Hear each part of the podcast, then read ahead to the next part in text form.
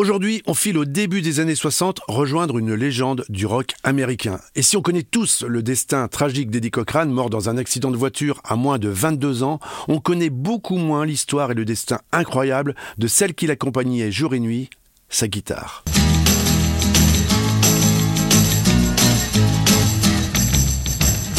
Nous sommes donc le 16 avril 1960.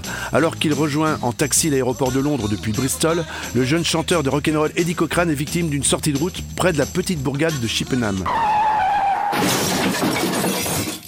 Après avoir éclaté un pneu, sa voiture lancée à grande vitesse frappe un premier pylône puis s'enroule autour d'un second. Sous la violence du choc, le rocker est projeté à l'extérieur du véhicule. Transporté à l'hôpital de Bath dans un état grave, il décède le lendemain à 16h10. Il n'avait pas 22 ans. À ses côtés, dans le taxi, sa petite amie et parolière Sharon Shiley s'en sort avec une fracture du bassin et le rocker Gene Vincent avec la clavicule et les côtes cassées, ainsi que quelques plaies à sa jambe déjà bien diminuées. Dans un deuxième taxi, juste derrière, Vince Taylor et d'autres musiciens de la tournée qui rentrent sur Londres également vont assister à l'accident et témoigner de la vitesse folle du Le chauffeur, un certain George Martin, alors qui n'a bien sûr rien à voir avec le producteur des Beatles, sera rendu responsable de l'accident, se verra retirer son permis pour 15 ans et écopera de 6 mois ferme de prison. Son véhicule, ou plutôt l'amas de ferraille qu'il en reste, et l'ensemble des affaires qui s'y trouvent au moment de l'accident sont consignés sous scellés et conservés durant toute la durée de l'enquête au poste de police. Parmi les objets laissés dans le taxi, le policier David Harman retrouve la guitare du rocker, miraculeusement indemne. Il la prend dans son bureau en attendant qu'on lui réclame peut-être un jour. Et puis, ben, petit à petit, à, ses temps perdus, il l'apprend et il commence à apprendre ses premiers accords et, même ses premiers barrés. Et mois après mois, en fait, il découvre même une, véritable vocation à un point tel que quelques années plus tard, il décidera d'abandonner l'uniforme pour se lancer dans une carrière sous le nom de Dave D. Mieux que ça encore, il va même connaître un succès phénoménal et vendra entre 65 et 69 plusieurs millions de 45 tours, dont celui-là.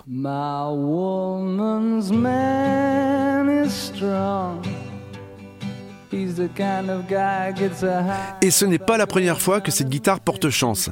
Quelques mois avant l'accident, l'instrument était rapidement passé entre les mains d'un jeune fan, trop heureux bien sûr d'aider son idole à porter son instrument de la salle de spectacle où il venait de se produire à son taxi.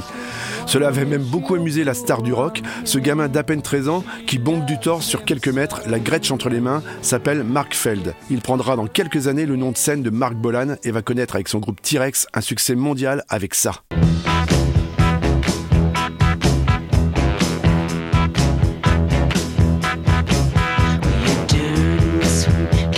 À titre d'hommage et en souvenir de ces quelques secondes passées en compagnie de son idole, Bolan avait d'ailleurs tenu à mettre Summertime Blues en face B du premier 47 tours de son groupe T-Rex. Son succès, comme pour son idole, va être aussi très éphémère puisque Mark Bolan va mourir le 16 septembre 1977 en revenant d'une tournée quelques jours avant ses 30 ans dans un accident de voiture lui aussi. C'est un platane cette fois-ci qui arrête sa course. Bolan est tué sur le coup quant à sa compagne Gloria Jones, l'interprète originale du titre Tented Love. Elle est au volant la Mini 1275 GT. Elle en réchappera avec une fracture du bras et une mâchoire cassée, comme la petite amie de Cochrane quelques années plus tôt.